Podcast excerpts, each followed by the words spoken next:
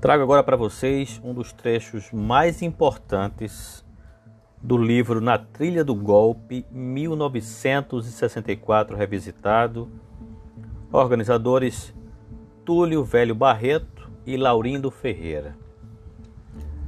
Trago o depoimento do grande Gregório Bezerra. Gregório Lourenço Bezerra foi um dos mais ativos militantes do Partido Comunista mas antes de entrar para o PC, o que ocorreu em 1930?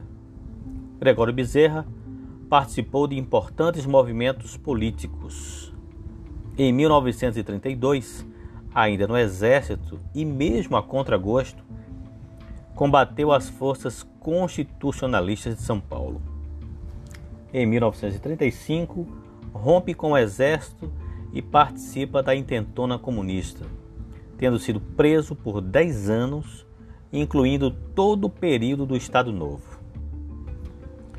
Em 1946, foi deputado constituinte, mas quando o PCB foi proscrito no ano seguinte, logo teve seu mandato cassado.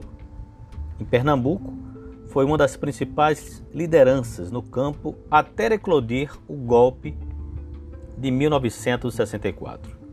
Quando voltou do exílio, Gregório Bezerra concedeu entrevista à historiadora Eliane Mouri Fernandes no Recife em 1982 para a Fundação Joaquim Nabuco, de que se transcreve este trecho.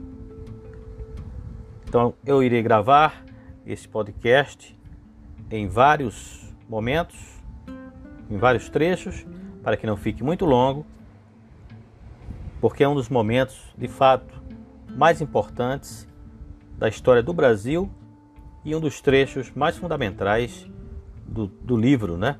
Na Trilha do Golpe, 1964, revisitado. Portanto, minha gente, até o próximo podcast.